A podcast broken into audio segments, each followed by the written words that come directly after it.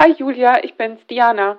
Und ich habe heute mit Dr. Tanja Weberschock gesprochen. Das ist eine Dermatologin. Unser Thema waren die Haare in der Lebensmitte. Wir haben vor allen Dingen über Haarausfall gesprochen, aber auch über dünner werdende Haare und so weiter. Ich weiß, der Leidensdruck kann einfach so, so groß sein und deswegen, ja, habe ich mich sehr gefreut, dass es geklappt hat mit dem Gespräch. Liebe Grüße.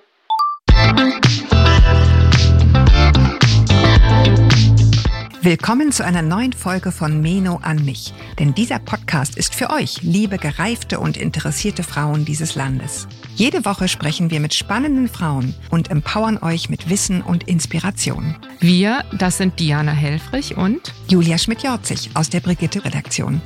Heute spricht Diana mit Dr. Tanja Weberschock. Die Dermatologin mit eigener Praxis in Oberursel hat schon lange eine Haarsprechstunde und auf der letzten Jahrestagung der Deutschen Menopausegesellschaft hat sie diesen Vortrag gehalten, wenn Haut und Haare dünner werden. Sie kennt sich also bestens aus mit den Prozessen, die in der Lebensmitte auf der Kopfhaut stattfinden. Herzlich willkommen, Frau Dr. Weberschock. Ja, vielen Dank für die Einladung, Frau Helfer. Ich freue mich, dass ich heute hier sein darf. Ja, wir hatten einige Hürden zu nehmen, aber jetzt haben wir uns zumindest auf dem Bildschirm, sitzen wir einander gegenüber.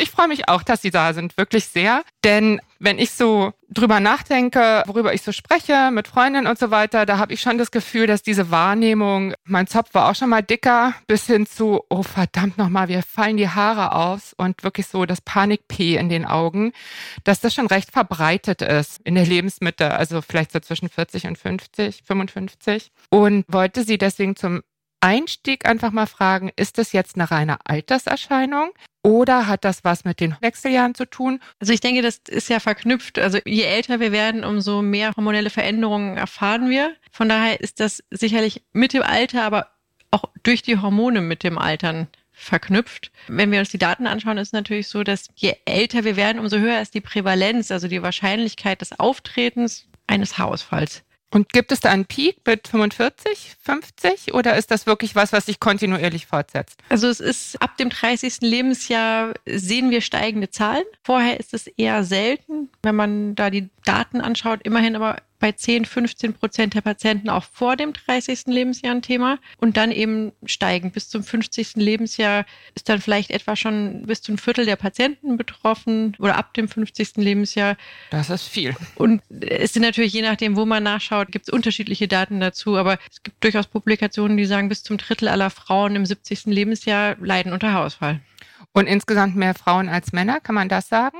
Ach nee, Quatsch. Männer kriegen ja viel häufiger Haarausfall. Also sicherlich häufiger die Herren, bedingt durch das Testosteron. Das haben wir als Frauen natürlich auch im Blut, in geringeren Dosen. Aber die häufigste Form des Haarausfalls, also wir haben ganz viele verschiedene Formen des Haarausfalls, die wir unterscheiden, aber die häufigste ist sicherlich die androgenetische, also der auch genetisch vorbedingte Haarausfall und der ist eben abhängig vom Testosteronspiegel zum Teil. Wir wollen hier heute über Frauen sprechen, die in den mittleren Lebensjahren mhm. sind. Und wenn ich mich dieser Lebensphase nähere, können Sie das vielleicht so ein bisschen beschreiben, was dann da auf dem Kopf los ist, was vielleicht vorher nicht so war? Ich habe Sie ja richtig verstanden, dass das Problem ohnehin zunimmt mit dem Alter. Aber was kommt da vielleicht dann noch dazu? Also welche mhm. Rolle könnten denn Östrogene zum Beispiel spielen? Um die Menopause rum nimmt unser Östrogenspiegel deutlich ab. Und wir haben ein relatives Ungleichgewicht zwischen Östrogenen und männlichen Geschlechtshormonen. Und dadurch kommt es dann eben zu einem relativen Übergewicht des Testosterons oder der verstoffwechselnden Formen des Testosterons und dann eben zu einer Zunahme der androgenetischen Alopezie. Das fängt damit an, dass wir merken, unsere Haare wachsen nicht mehr ganz so schnell beziehungsweise die Wachstumsphase, das sogenannte Anagen, wird kürzer. Das ist normalerweise so bei drei bis fünf Jahren. Und wenn unser Östrogenspiegel abnimmt, verkürzt sich diese Phase. Unsere Haare werden also gar nicht mehr ganz so lang. Und wir merken auch, die Haarwurzel, also wenn wir uns das mikroskopisch anschauen, wird kleiner. Das heißt, das Haar nimmt auch vom Volumen ab. Häufig ist es gar nicht so, dass wir weniger Haare haben, sondern wir haben dünnere Haare, die nicht mehr ganz so lang wachsen und dadurch natürlich das Gefühl, dass unsere Haardichte immer weiter abnimmt, wenn wir jetzt zum Beispiel einen Zopfgummi um die Haare wickeln. Das ist dieses Gefühl, ne? was, ja. glaube ich, wirklich sehr viele Frauen irgendwann haben. Also, das halte ich jetzt nochmal fest, es geht gar nicht so sehr um das Östrogen an sich, sondern es geht darum, dass dann mehr oder dass länger noch so viel Testosteron wie vorher da war, aber schon weniger Östrogen. Dadurch entsteht ein anderes Verhältnis der beiden Hormone zueinander und das bewirkt diese Veränderung bei der Haarwachstumsphase und bei der Dicke der Haare und der Länge der Haare. Ja, ich habe so in Erinnerung noch diesen alten Rat, wenn man jetzt so ein Gefühl hat von, oh weh, mir gehen die Haare aus, dann soll man die Haare, die einen über einen Tag verlassen, in einem Kuvert sammeln, sie dann durchzählen und praktisch dann Bestand aufnehmen, wie viel sind es dann überhaupt und unter 100 ist alles okay. Das hört sich ja jetzt eher so an, als wäre das überholt. Also das ist immer noch so eine Faustregel, die gilt, dass man sagt, etwa 100 Haare am Tag. Das ist nämlich gar nicht wenig. Dürfen ja. ausfallen. Bei der Haarwäsche dürfen es sogar bis zu 250 sein, wenn man das nicht jeden Tag macht, sondern nur alle paar Tage. Und es gibt erstmal so einen Anhaltspunkt, wie stark ist denn ein Haarausfall? Denn es gibt durchaus auch Patienten, die zu uns in die Praxis kommen. Wir machen einen Zupftest und wir haben ein kleines Büschelchen Haare in der Hand. Die verlieren sicherlich deutlich mehr Haare über den Tag. Und das ist für uns schon erstmal so ein Marker, wie akut ist es. Was ist denn Zupftest? Wie würde der gehen? Letztendlich greift man ins Haar, nimmt sich eine kleine Strähne Haar zwischen die Finger und zieht nicht zu kräftig, aber, aber deutlich mit den Haaren durch das Haarbüschel durch und schaut, wie viele Haare zwischen den Fingerspitzen letztendlich haften bleiben. Und ist das was, was sozusagen immer passiert, wenn man zu Ihnen kommt in die Haarsprechstunde? Also, oder ich frage mal anders. Ich bin eine 45- oder 50-jährige Frau, habe das Gefühl, hm, mit meinen Haaren könnte was nicht stimmen und ich komme darauf, dass es Haarsprechstunden gibt mhm. und dass ich mir da Hilfe holen kann. Was würde denn dann passieren in Ihrer Sprechstunde? Wie würden Sie vorgehen? Mhm. Also zuerst würden wir uns natürlich unterhalten. Wichtig ist, seit wann besteht der Haarausfall? Denn wir haben durchaus auch jahreszeitliche Schwankungen. Bei vielen Patienten ist zum Beispiel im Herbst jetzt eine Jahreszeit, wo mehr Haare ausfallen. Und das normalisiert sich dann relativ rasch wieder. Das sind so individuelle Schwankungen einfach, oder? Das sind individuelle Schwankungen. Da gibt es mhm. wissenschaftlich so ein paar Erklärungsmodelle. Manche ähm, Autoren vermuten, dass das durch die starke Sonnenbelichtung im Sommer ausgelöst werden kann. Aber so richtig wissen wir eigentlich nicht, was das auslöst. Aber wir wissen, dass es normal ist und dass es sich auch relativ rasch wieder äh, normalisiert. Also mich würde interessieren, wie lange besteht der Haarausfall schon? Dann würde ich natürlich fragen, sehen Sie das, dass die Kopfhaut mehr zu sehen ist, wird ihr Zopf dünner, weil das so Merkmale sind, auch wenn wir vielleicht noch gar nicht sehen, dass trotzdem da was passiert. Medikamente sind ganz wichtig. Es gibt einige Medikamente, die einen Haarausfall auslösen können. Können Sie ein paar nennen? Also, mhm. also zum Beispiel bestimmte Blutverdünner können das machen. Heparine, die man zum Beispiel im Rahmen mhm. von einer Operation gespritzt bekommt, sind relativ typische Auslöser. Medikamente, die wir für die Akne verwenden, Retinoide können Haarausfall auslösen. Dann natürlich Zytostatika, also Medikamente im Rahmen von Chemotherapien oder Krebsbehandlungen. Da würde man drauf kommen, ne? aber bei den anderen vielleicht halt nicht. Ne? Das heißt, das wäre im Grunde genommen der erste Tipp, erstmal gucken, gibt es irgendein Mittel, was ich nehme? Da muss man den Beipackzettel gucken und schauen, ob das eine mögliche Nebenwirkung ist. Dann kann man ja gar nicht so selten umsteigen auch auf ein anderes Medikament. Genau. Mhm. Ja. Wobei man da beachten muss, ein Haar hat ja ein Wachstum, hatte ich vorhin gesagt, einen Wachstumszeitraum ja. von drei bis fünf Jahren und geht dann nochmal in eine Ruhephase, das sogenannte Katagen über und verharrt dort etwa auch drei Monate. Und äh, bestimmte Medikamente verkürzen eben diese Wachstumsphase und das Haar geht früher in diese Ruhephase über und fällt dann aber erst drei Monate später aus. Das heißt, wenn wir uns überlegen, was löst den Haarausfall oder was hat ihn ausgelöst, müssen wir immer drei, vier Monate zurück uns orientieren und schauen, was war vor drei Monaten. Stress ist ja auch ein möglicher Auslöser, ne? Das ja. ist mir hier mhm. untergekommen in der Vorbereitung. Und da habe ich tatsächlich schon mal gehört von einer Dermatologin, dass man dann immer schon schließen kann, was war vor drei bis vier Monaten, welches stressige Ereignis. Man kann die Uhr danach stellen, wann es losgeht. Nehmen Sie das auch so wahr? Bei sensitiven Patienten ist das durchaus reproduzierbar, auch mit stressigen Phasen assoziiert. Aber wir haben natürlich umgekehrt auch ganz viele Patienten, die wunderbare Haare und keinen Haarausfall haben und, und ganz viel Stress. Also das ist kein, sicherlich kein obligater Auslöser, aber bei manchen Patienten durchaus gut nachvollziehbar, ja. Was gibt's denn für andere Situationen, in denen ein erhöhter Haarverlust total normal ist? Also wo Sie dann Entwarnung geben mhm. könnten? Mhm. Ganz typisch, und da würde ich auch erstmal gar keine Maßnahmen empfehlen, ist nach der Entbindung. Ah, auch ja. etwa mhm. wieder dieser magische Zeitraum, zwei bis drei Monate nach der Entbindung. Dafür haben wir während der Schwangerschaft wunderschöne Haare und häufig auch eine Verbesserung vieler Hauterkrankungen, weil da der Östrogenspiegel eben sehr stark ansteigt. Und nach der Entbindung haben wir einen sehr abrupten Abfall unserer Hormonwerte. Und auch da wird dann einfach das Haar vorzeitig wieder in die Ruhephase überführt. Beziehungsweise haben wir eigentlich die Wachstumsphase während der Schwangerschaft zum Teil künstlich verlängert. Schwangerschaft, das liegt ja schon so ein bisschen zurück. Was gibt's denn noch? Sie haben im Vorgespräch gesagt, Infekte wäre noch so eine. Mhm. Ne, wie würde sich das dann? Also man ist erkältet und drei Monate später kriegt man Hausfall oder reicht eine Erkältung nicht? Was sind Ihre Erfahrungen? Hm. Also häufig ist das ein hochfieberhafter Infekt mit Fiebertemperaturen von 39, 40, über 40 Grad, weil da eben entzündungsfördernde Botenstoffe ausgeschüttet werden und das dann auch wieder zu einer Synchronisierung des Haarzyklus führen kann. So ein Fieberschub könnte da eine Rolle ja. spielen. Mhm. Gar nicht so sehr der Infekt als solche, sondern vielleicht wirklich das Fieber. Also es, es sind häufig tatsächlich fieberhafte Infekte, die erinnert werden, ja. Vielleicht erinnert man aber auch die ganz besonders gut, ne? Weil ja. einen das so ausnockt. Operationen natürlich, dann, dann Heparin ist ein ganz typischer Auslöser, Blutverluste oder natürlich auch internistische Erkrankungen, zum Beispiel Schilddrüsenerkrankungen sind ganz relevant für Haarausfall. Wir waren ja eben bei der Frau, die zu Ihnen kommt, also Schilddrüsenerkrankung.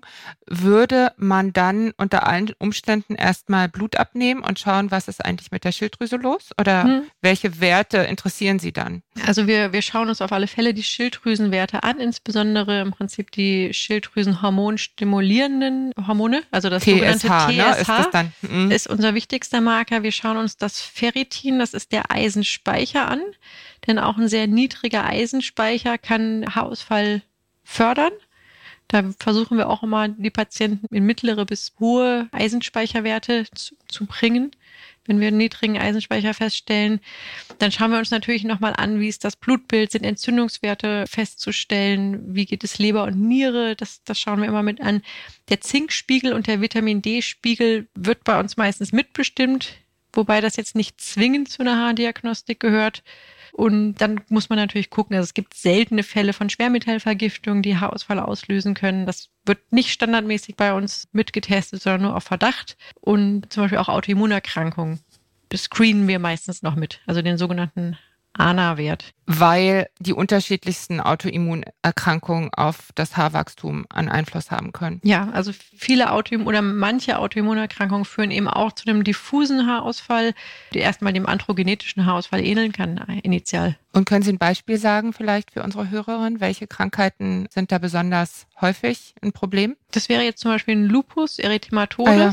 Der mhm. kann zu einem diffusen Haarausfall führen. Auch da gibt es ja verschiedene Untergruppen. Also der kann auch einen sehr umschriebenen Haarausfall machen. Das ist dann eindeutig, aber der kann eben auch zu so einer diffusen Ausdünnung führen. Und dann ist es schwierig am Anfang, das zu unterscheiden.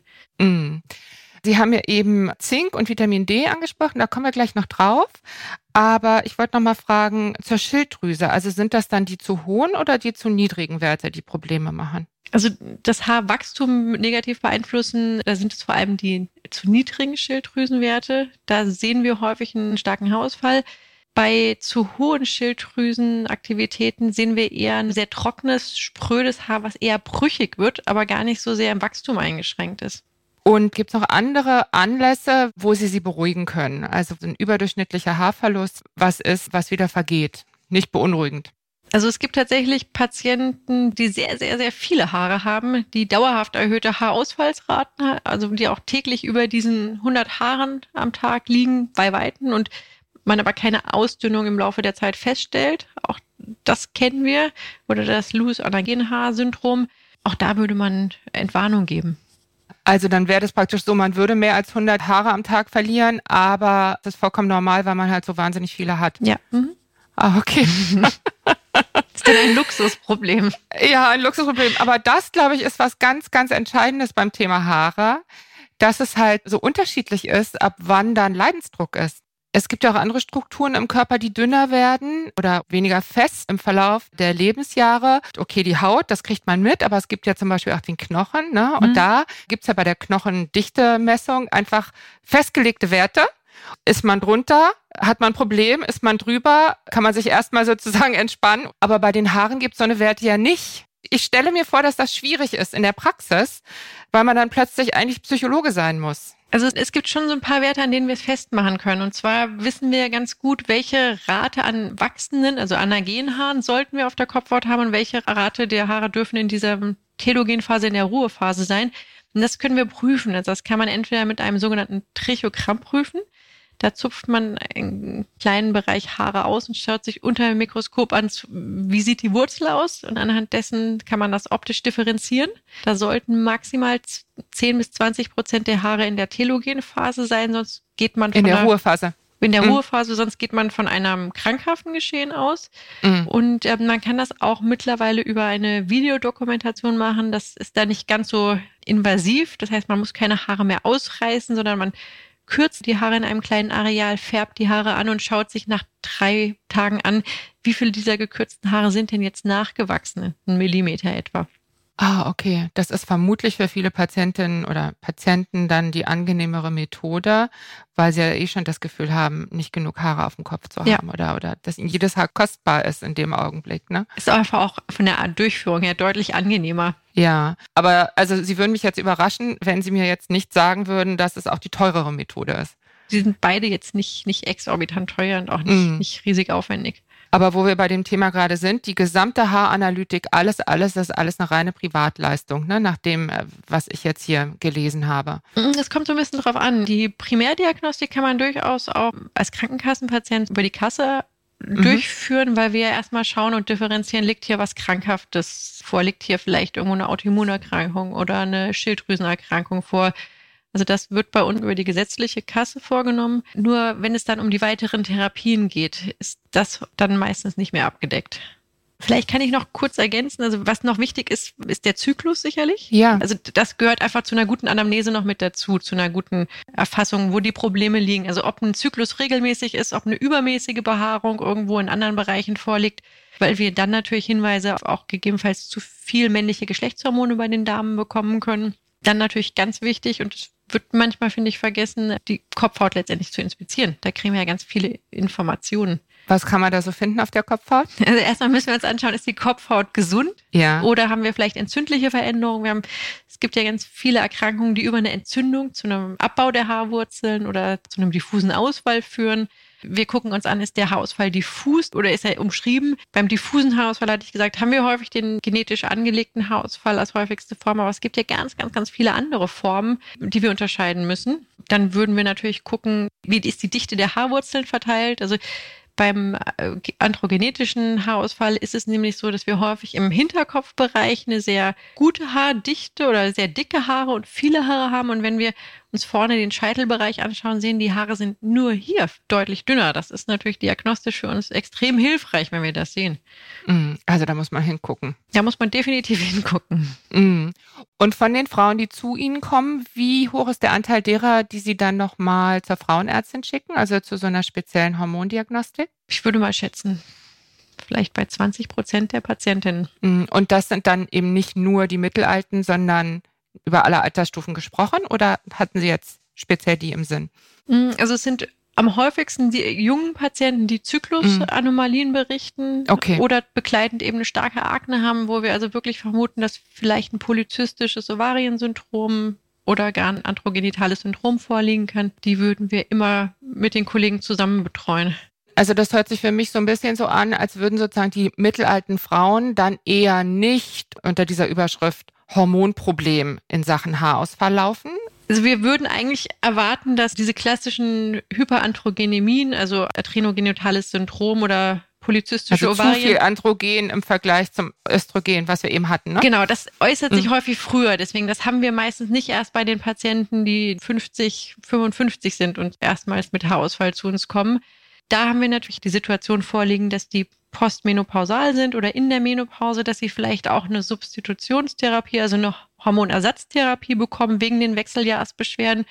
Da muss man zumindest darauf achten, es werden auch teilweise Gestagene gegeben, die eben zum Teil die Wirkung männlicher Geschlechtshormone imitieren. Das ist jetzt nicht das Progesteron, sondern das sind die synthetischen, einige der synthetischen, ne? Ja, und mhm. wir haben natürlich auch bei jüngeren Patienten, die eine Pille abgesetzt haben, mit Gestagenen eine antiandrogene Wirkung haben und die dann im Prinzip nach dem Absetzen der Pille einen vermehrten Haarausfall bemerken. Das leuchtet ja auch ein, ne? Sie nehmen dieses Anti-Androgen nicht mehr und dann haben sie mehr Androgen und mehr Probleme mit Haarausfall. Ja. Ich wollte jetzt gern überschwenken auf den großen Bereich des Was hilft denn?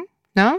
Denn Sie hatten ja im Vorgespräch auch schon so ganz deutlich gemacht, dass es Ihnen eigentlich so leid tut, dass so viele Frauen oder überhaupt Patienten, Betroffene glauben, es würde überhaupt nichts helfen, man könne gar nichts tun gegen Haarausfall. Was ist der häufigste Rat, den Sie den Frauen geben, die in so einer Haarsprechstunde diese Analytik jetzt gemacht haben mit Ihnen? Wenn wir tatsächlich davon ausgehen, dass ein voranschreitender Haarausfall vorliegt, dann muss man sich erstmal damit auseinandersetzen, dass man auch dauerhaft behandeln werden muss. Man kann das nicht ein halbes Jahr durchführen und dann das Ergebnis dauerhaft halten, sondern es ist ein kontinuierlicher Behandlungsprozess. Und ich versuche natürlich immer erstmal gut wissenschaftlich belegte Therapien einzusetzen. Mit am besten Daten belegt ist das Minoxidil.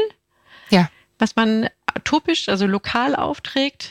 Das mhm. wird für die Frauen normalerweise in einer zweiprozentigen Konzentration zweimal täglich angewendet und auf die Kopfhaut einmassiert morgens und abends. Die neueren Daten zeigen, dass die fünfprozentige Dosierung wirksamer ist. Das heißt, viele unserer Patienten wechseln im Laufe der Zeit dann auf die höhere Dosis. Die ist eigentlich für die Herren und nicht für die Damen zugelassen. Da steht ja auch richtig drauf für Männer, für Frauen, ne? Da Bei der Lösung ja, es gibt mittlerweile mhm. neue, zulassungsrechtlich ist das bedingt. Und den Schaum gibt es auch mittlerweile in der hohen fünfprozentigen Konzentration auch zugelassen für die Frauen. Die Lösung eben noch nicht, weil es, glaube ich, für den Hersteller einfach nicht mehr lukrativ war, Studien durchzuführen, weil es ohnehin angewendet wird. Mm. Und man darf eigentlich nur zulassen, was ein Wirknachweis auch erbracht mm. hat.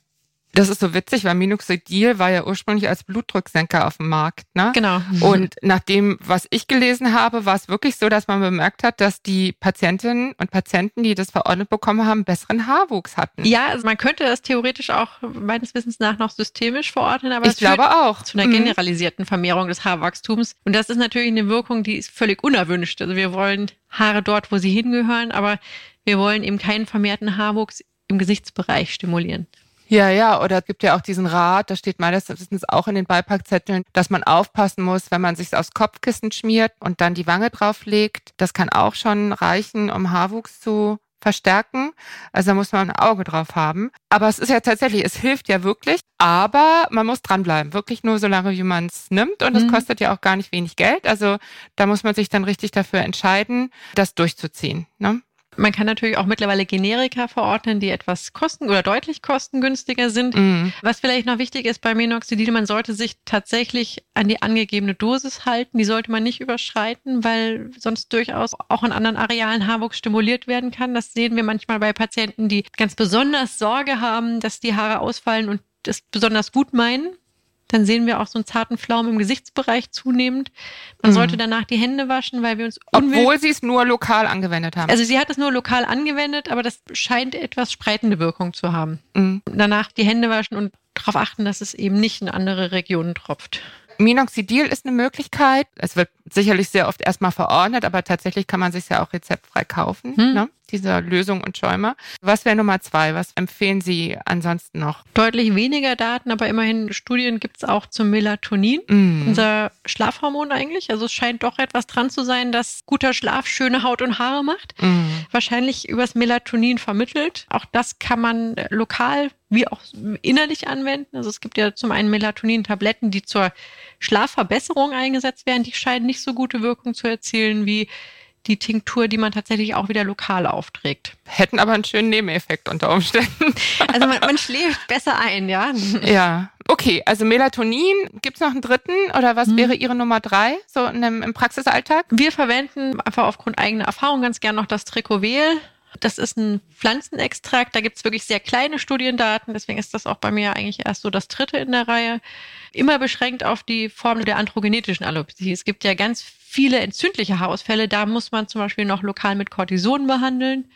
Man kann auch bei den Damen im Off-Label-Bereich, bei den postmenopausalen Damen gegebenenfalls mit Finasterid behandeln. Das ist mhm. eigentlich eine Tablette, die man den Herren gegen die Vergrößerung der Prostata verordnet und die den Umbau von Testosteron in die noch wirksamere Testosteronform, dass die Hydrotestosteron verhindert. Das kann man Frauen, die ihren Zyklus noch haben, nicht geben, weil das alles durcheinander bringen würde. Ne? Ja, und es gibt auch noch die Möglichkeit, mit Spironolacton eigentlich ein blutdruckregulierendes Medikament zu behandeln. Auch das führt zu etwas mehr Haarwuchs, aber das wird in Deutschland sehr, sehr selten gemacht. Mm. Wir hatten ja bis jetzt erstmal sozusagen über die Medikamente auch gesprochen, die man verordnen kann. Es gibt auch noch eine ganze Menge physikalischer Therapien, die man zur Verbesserung des Haarwachstums einsetzen kann. Die sicherlich auch einen, einen, wichtigen Stellenwert haben. Was wir viel durchführen, sind sogenannte Mesotherapien. Mesotherapien sind Mikroinjektionsbehandlungen. Das heißt, man setzt hunderte kleiner Mikroinjektionen auf der Kopfhaut und setzt kleine Wirkstoffdepots. Da verwenden wir eben viele B-Vitamine, also eine Zusammenstellung verschiedener B-Vitamine. Wir verwenden durchaus auch lokal durchblutungsfördernde Medikamente, um einfach die Nährstoffversorgung und die Blutversorgung im Haarwurzelbereich zu verbessern.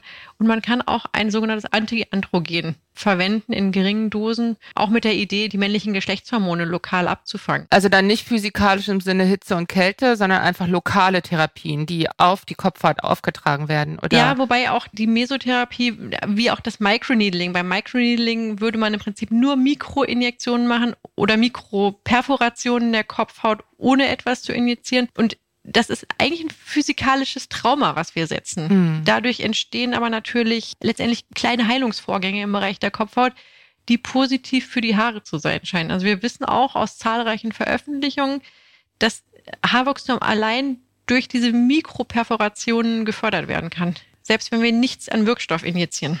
Das erinnert mich an dieses Konzept der kontrollierten Verletzungen bei dem Vaginallaser, ja, wo man ja auch sagt, die trockene Scheidenhaut wird besser befeuchtet durch so eine Laserbehandlung. Genau. Weil ja. man da auch erstmal was kaputt macht, also mikro, mikro, mini klein und dann regeneriert der Körper.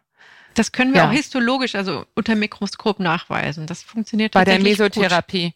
Bei der Mesotherapie, wie auch beim Microneedling ja. oder eben auch bei der PHP-Therapie, kennen die Hörer vielleicht auch als Vampirlift im ästhetischen Bereich, im Gesichtsbereich. Das funktioniert auch ganz gut bei den Haaren. Man entnimmt also Thrombozytenblutplättchen aus dem eigenen Blut und reinjiziert sie in die Kopfhaut, eben um dem Körper eine Wunde zu suggerieren und Wachstumsfaktoren freizusetzen. Das ist dann praktisch eine Mischung ne, aus der physikalischen Verletzung und dann hat man entweder eine Vitamininjektion oder eben diese Blutplättchen-Zubereitung. Ja. Mhm. Wenn ich das höre, hört sich für mich teuer an. Womit muss ich rechnen, wenn ich diese physikalischen hm. Therapien für mich nutzen möchte? Mesotherapien macht man etwa monatlich. Die liegen, also je nach Aufwand und Fläche, etwa so bei 70 bis 80 Euro. Wenn man PHP-Behandlung macht, da, ich glaube, das sind sehr unterschiedliche Preise, die Sie je nach Gebiet oder Stadt auch finden werden. Das sind bei uns etwa um die 280 Euro, weil es eine recht aufwendige Therapie ist. Die ja auch mit einer Blutentnahme anfängt, ne? Und dann muss das aufbereitet werden. Genau, das muss aufbereitet werden in mehreren Zentrifugationsschritten, steril. Von daher, das ist auch Zeit und, und einfach Geräte und, und Material aufwendiger. Mhm. Und wie oft muss man das machen? Würde da eine Behandlung schon was bringen oder? Also wir empfehlen das zwei bis dreimal im Abstand von drei bis vier Wochen zu machen und dann frischen wir das häufig ein bis zweimal im Jahr auf.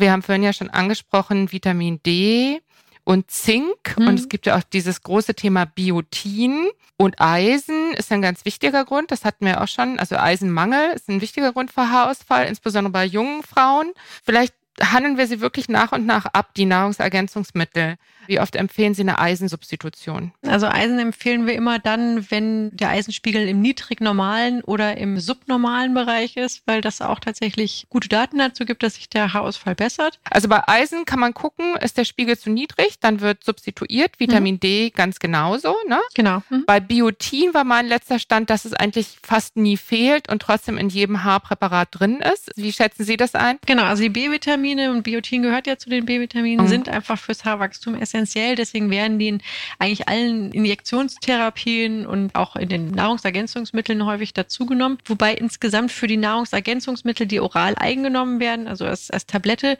die Datenlage relativ dünn ist. Und das gilt auch für Zink? Ich glaube, ich hatte in den letzten zehn Jahren eine Patientin mit wirklichem Zinkmangel. Okay. Das ist extrem mhm. selten. Also wir nehmen Zink eigentlich in, in unseren Breitengraden über die Nahrung ausreichend auf. Wenn ein Zinkmangel vorliegt, ist das meistens mit anderen Problemen noch korreliert. Also Patienten mit Zinkmangel haben normalerweise auch Ekzeme im Mund- und Handbereich. Bevor sie dann Haarausfall haben. Ja, oder auch oder parallel zum Haarausfall. Sie, Aber dass der okay. Zinkmangel sich nur über den Haarausfall äußern würde, hatten wir tatsächlich noch nie einen entsprechenden Fall. Dann gibt es noch diesen großen Bereich der Proteine. Sozusagen diese These, Haare bestehen aus Proteinen, man muss sie gut füttern. Wie schätzen Sie das ein? Also Proteinpulver, insbesondere L-Carnitin fürs Haarwachstum. Wir bilden ja eigentlich unsere eigenen Eiweiße im Körper, also die stellt unser Körper selbst her und wir brauchen natürlich die essentiellen Aminosäuren. Die müssen wir auch tatsächlich zu uns nehmen. aber dass die Einnahme jetzt essentiell für das Haarwachstum wäre, da wären mir jetzt keine Daten bekannt. Also eher die allgemeine Empfehlung, gut essen. Eine ausgewogene, gesunde Ernährung ist sicherlich sinnvoll. Wir sehen auch durchaus mal nach strengen Diäten einen Haarausfall. Aber dass das jetzt aufgrund eines wirklichen Mangels auftaucht, dann vielleicht doch eher wieder diese Stressthese, ne, dass es einfach so fordernd war, diese Diät durchzuhalten oder so viel Druck da war, dass man beschlossen hat, sie zu machen, dass das dann eher der Stressmoment war vielleicht. Oder eben der Eisenspiegel, der ja durchaus auch bei Vegetariern ah, ja. eine Rolle spielen kann. Wobei das ja eigentlich in der Mitte des Lebens besser werden müsste, wenn man nicht mehr regelmäßig Blut verliert mit der Menstruation. Also bei Patienten, die sonst eine sehr starke Menstruation hatten, wäre da die Menopause in, in dieser Hinsicht sicherlich förderlich. Aber begleitend haben wir natürlich dann die hormonellen Veränderungen wieder. Ich kenne da auch jetzt keine Daten, ob sich das aufwiegen würde. Ich würde eher denken, die hormonellen Veränderungen sind das Ausschlaggebendere. Dann habe ich hier nur noch ein Stichwort, nämlich Selen. Ist das was, was Sie sozusagen auf dem Zettel haben in ihrem täglichen Praxisalltag. Selen spielt bei uns jetzt eine untergeordnete Rolle. Ja, vielen Dank. Dann haben wir hier schon mal einen ganz guten Überblick über Möglichkeiten. Gibt es noch einen Tipp, den Sie vielleicht für unsere Hörerinnen haben, wie man auf der Stelle so ein bisschen, also praktisch wie Kosmetik, also für die Optik was hm. tun kann, damit man einfach in dieser Situation, wo man so richtig unglücklich ist mit dem eigenen Schopf, dass man ein bisschen besseren Gefühl auf die Straße geht? Also das eine ist natürlich, dass man volumenfördernde Maßnahmen anwenden kann. Für manche Patienten ist das im Prinzip Topieren der Haare und, und Fixieren mit äh, Haarspray, was einfach optisch zu einer Verdichtung führt. Wir haben etliche Patienten. Was dann auch nicht schadet, das höre ich daraus, ne? Was für die Haarstruktur sicherlich dauerhaft nicht gut ist, aber fürs Haarwachstum keine Rolle spielt. Okay. Das zweite ist, man sollte die Haare nicht zu straff zurückbinden. Wir wissen, es gibt zugbedingten Haarausfall. Okay. Wenn die Haare sehr, sehr straff, dauerhaft gebürstet oder gebündelt werden, dann kann man auch mit Streuhaar, ah. das kriegt man in gut sortierten Drogeriemärkten, eine optische Verdichtung bewirken. Das haftet einfach äh, das an ist der wie so ein Puder so aus so kleinen. Genau. Das kann man angepasst in den eigenen Haarfarbton erwerben und auf die Kopfhaut aufstreuen, um es dichter wirken zu lassen. Und hat sofort einen Effekt. Das hat sofort Klar. einen Effekt. Mm. Das hält natürlich keine Ewigkeiten. Das hält bis zur nächsten Haarwäsche im Optimalfall wenn man dauerhaftere Effekte haben möchte, sind Extensions natürlich eine Möglichkeit, wenn auch sehr aufwendig und teuer. Würde den angeschlagenen Haaren dann aber auch nicht schaden. So eine aufwendige Extension-Behandlung. Nein, aber auch hier muss man schauen, die werden natürlich teilweise durch Thermomethoden auch fixiert, dass man einfach einen Haarbruch gegebenenfalls erzeugen kann. Gibt es denn noch etwas, das Sie vielleicht auf dem Herzen haben und unseren Hörerinnen gern mitgeben würden? Also das eine ist, glaube ich, man darf nicht, wenn man kurzfristig Haarausfall bemerkt, sofort in Panik geraten, weil wir jetzt gehört haben, es gibt Schwankungen im Bereich des Haarwachstums. Bitte aber auch nicht zu lange warten, denn es ist viel einfacher, ein Haar zu erhalten, als ein Haar, was schon in Rückbildung ist, dann wieder zu einem besseren und dickeren Wachstum zu stimulieren. Und was ist dann so eine Zeit, die man nicht überschreiten sollte beim Warten? Wann sollte man reagieren? Wenn es länger als diese drei bis vier Monate, die wir vorhin angesprochen haben, voranschreitet, oder wenn man umschriebene haarlose Areale sieht, wir haben ja über ganz viele Formen des Haarausfalls noch gar nicht gesprochen. Also alle umschriebenen Formen des Haarausfalls, wenn wir das Gefühl haben, es ist so ein Mottenfraßartiger Haarausfall, es fallen büschelweise Haare aus, da sollte man sofort reagieren. Ansonsten bei einem diffusen Haarausfall, den man eigentlich über die ganze Kopfhaut lokalisiert, ist es sicherlich sinnvoll, dieses magische Vierteljahr erstmal zu warten, um zu schauen, ob sich etwas verbessert. Und wenn es dann voranschreitet, dann ist sicherlich ein ganz guter Zeitpunkt gekommen, um, um das abklären zu lassen. Ha, und mir fällt auch noch was ein, nämlich diese Minoxidil-Lotion. Ne? Die Versuchung ist ja groß, sich die dann einfach schnell zu kaufen. Stimmt denn das, dass das dann die Haaranalytik beeinträchtigt, wenn jemand schon anbehandelt ist? Es kommt natürlich darauf an, wie lange man das schon anwendet. Ziel ist ja im Prinzip mehr Haare in diese sogenannte Anagen-Wachstumsphase zu überführen. Und wenn man das über einen längeren Zeitraum angewendet hat, hoffen wir natürlich auch, dass das dann schon passiert ist. Was da vielleicht noch ganz wichtig ist zu wissen, viele Patienten wenden das nicht an, weil sie irgendwann mal gehört haben, es führt zu mehr Haarausfall. Das stimmt tatsächlich, dass es bei manchen Patienten initial den Haarausfall verstärkt. Aber eigentlich, weil wir im Prinzip die alten Haare schneller abwerfen und von unten dann im Prinzip neue Haare nachkommen können aus der gleichen Wurzel. Wir wissen aus den Studiendaten, dass das die Patienten sind, die besonders gut ansprechen. Ah, okay. Das sollte einen nicht abhalten. Aber wenn man das dann zu lange schon genommen hat, macht man sich unter Umständen schwer mit der Analytik. Deswegen, also mein Gefühl ist auch, lieber ein bisschen früher als ein bisschen später zum Arzt gehen, allein um mit seinem Kummer irgendwo landen zu können. Ja, und auch um das natürlich besser einordnen zu können. Wir haben ja durchaus ein paar Möglichkeiten. Es wird nicht jeder ein Dermatoskop zu Hause haben und selbst die Haardichte gut vergleichen können. Ja, liebe Frau Dr. Weberschock, dann bedanke ich mich sehr, sehr herzlich, dass Sie da waren, dass Sie sich die Zeit genommen haben, dass Sie Ihr Wissen mit uns geteilt haben. Viele Grüße nach Oberursel und nochmal ganz herzlichen Dank. Ich bedanke mich auch ganz herzlich für das Gespräch. Und euch vielen Dank fürs Zuhören. Wir freuen uns über Post von euch an podcast.brigitte.de. Schreibt uns, was euch berührt, entsetzt, freut und bewegt oder einfach so, um uns Feedback für den Podcast zu geben. Und wenn ihr uns eure Geschichte erzählen wollt, gerne eine Mail an podcast.brigitte.de. Wir freuen uns drauf. Und bitte bewertet uns auf den Plattformen, verteilt Sternchen und am besten schreibt was. Das hilft uns, dass wir weitermachen können mit Meno an mich. In diesem Sinne, viele Grüße aus der Mitte des Lebens. In der nächsten Folge ist Julia Schmidt-Jorzig wieder dran. Eure Diana Helfrich.